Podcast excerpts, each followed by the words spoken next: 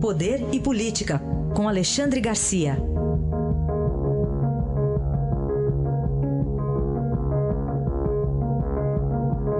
Alexandre, bom dia. Bom dia, Raíssen.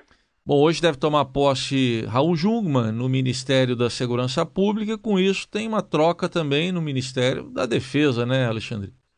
Pois é, o Ministério da Defesa, pela primeira vez desde que foi criado, foi criado em 1999, no governo Fernando Henrique, né? foi quando os chefes militares deixaram o status de ministro, se tornaram comandantes de força, né? Uh, pela primeira vez vai um militar para esse cargo. Ele está interino, mas vai ficar até o fim do governo, certamente. Né? É um general de, de engenharia, general Joaquim Silva e Luna, ele é general de quatro estrelas, já foi o número dois do Exército e, e tem sido o número dois do Ministério da Defesa desde o ministro Celso Amorim, que acompanha Lula aí nas manifestações petistas. Né? Uh, ele é eh, do PT, já foi ministro de Relações Exteriores. Mas, enfim, é, é, é, um fato novo, né? Porque já teve senador, já teve deputado, já teve diplomatas, Ministério, o ministro da Defesa já foi um ex-presidente do Supremo, Nelson Jobim, né? uh, teve ex-governadores, teve até dois uh, de partidos comunistas, né? e teve até o Jacques Wagner. Né? e, e agora tem, tem um militar pela primeira vez, alguém que realmente é do ramo. Né? Ele está na reserva, mas tem uma carreira militar brilhante. Aí foi um construtor de estradas na Amazônia, arma de engenharia, tem doutorado, tem mestrado, fazia uh, distribuía sopa em Brasília em outras épocas, né? Uh, tem, tem, é autor de dois livros assim de caráter filosófico, mas enfim, Ministério da Defesa agora com o militar da reserva e o ministro Raul Jungmann vai para o novo Ministério eh, eh, da Segurança Pública. Né? As pessoas já ficam olhando assim, será que ele eh, que Temer eh, escolheu Raul Jungmann para eh, pacificar o Rio de Janeiro e ser uma espécie de anti-Bolsonaro, né? porque vai trabalhar na mesma área né? e, e, e, o governo está sem ninguém para bloquear, para fazer frente ao, ao, crescimento de Bolsonaro. Né? É, é, essa é a interpretação que muitos estão dando aí nesses, nessas últimas horas da escolha de Jungmann, que, enfim, foi escolhido porque não tinha outro, né? Porque ninguém quis pegar esse, esse abacaxi. É, outros nomes, segundo consta, foram ventilados, pelo menos, né? E, pois é, estava tá, cheio de nome aí ventilado, mas o, o, que pegou mesmo foi o próprio ministro da Defesa transferido para esse novo ministério. Hum. Saiu hoje no Diário Oficial a criação do ministério e a nomeação do interino para o Ministério da Defesa. Muito bem, aguardemos então. Vamos ver como, como é que vai ser. A estrutura é, é, parece que é aí são 11 pessoas, é um time, né? É, é um ministério extraordinário, é o nome dele. Significa que não foi feito para durar, foi feito para executar uma missão. No caso, a, a, a volta a um, a um sistema de liberdade das pessoas né, e não liberdade dos bandidos. Aliás, sobre é, é, esse assunto ainda ligado a isso, a questão lá do Rio de Janeiro, Alexandre, que a gente está acompanhando de perto, a, OAB tem se manifestado também. Como é que você tem acompanhado isso? Pois eu vi uma manifestação da OAB, uma espécie assim de uh, uh, chamando a atenção do general uh, chefe da intervenção federal no Rio de Janeiro, que não pode identificar os moradores dos locais mais conflagrados, digamos assim. Né? Teve gente até assim naquela alma ingênua do politicamente correto, tem que fazer isso também com os moradores do Leblon. Ora, aí é perder tempo. é perder tempo. Então, uh, eu acho que deveria ter lá um estagiário na OAB do Rio de Janeiro para ler para os advogados da OAB que elaboraram aí essa, que vão chamar a atenção do general, para ler o artigo 68 da Lei das Contravenções Penais.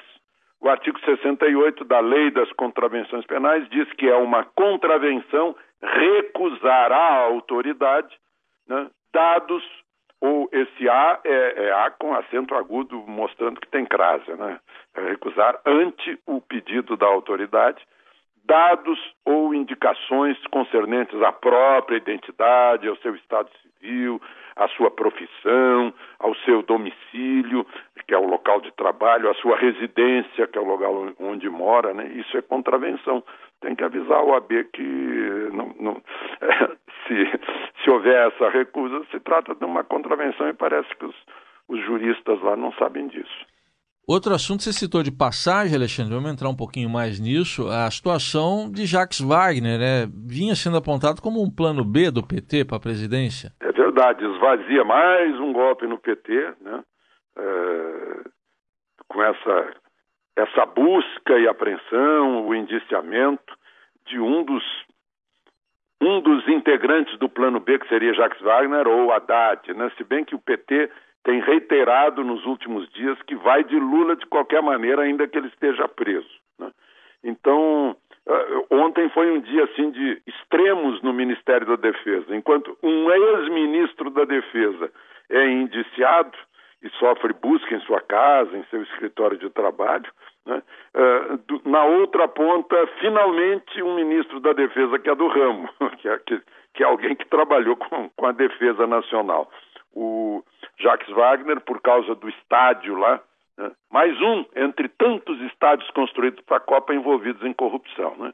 A polícia diz que ele eh, teria recebido 82 milhões em propina para campanhas eleitorais, inclusive, eh, do consórcio onde estão a Odebrecht e a OAS para a construção lá do estádio, que houve um desvio de mais de 400 milhões. Né? Aqui em Brasília eu acho que foi bem mais do que isso.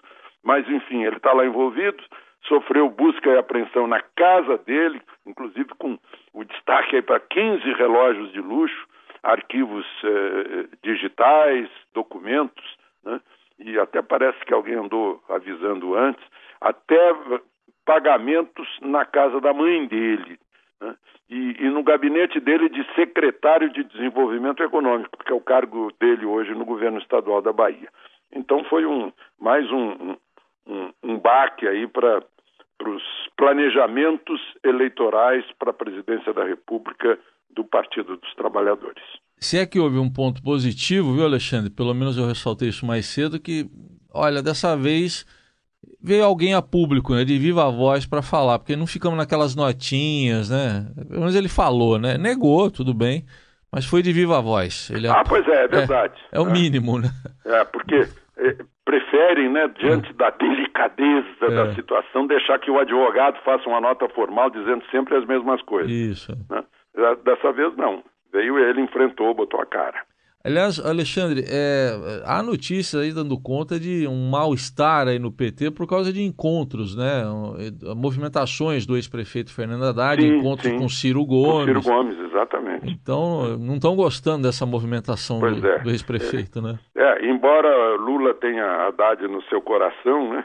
Mas a, a, os estrategistas do PT, a cúpula do PT não gostou, né? Aí o Lindbergh, Gleisi e outros, não, Lula é o nosso candidato e ponto final, né? Foi o que outro dia informou o senador Jorge Viana. Não tem volta atrás. O candidato é Lula mesmo preso. Foi a história que eu contei aqui outro dia.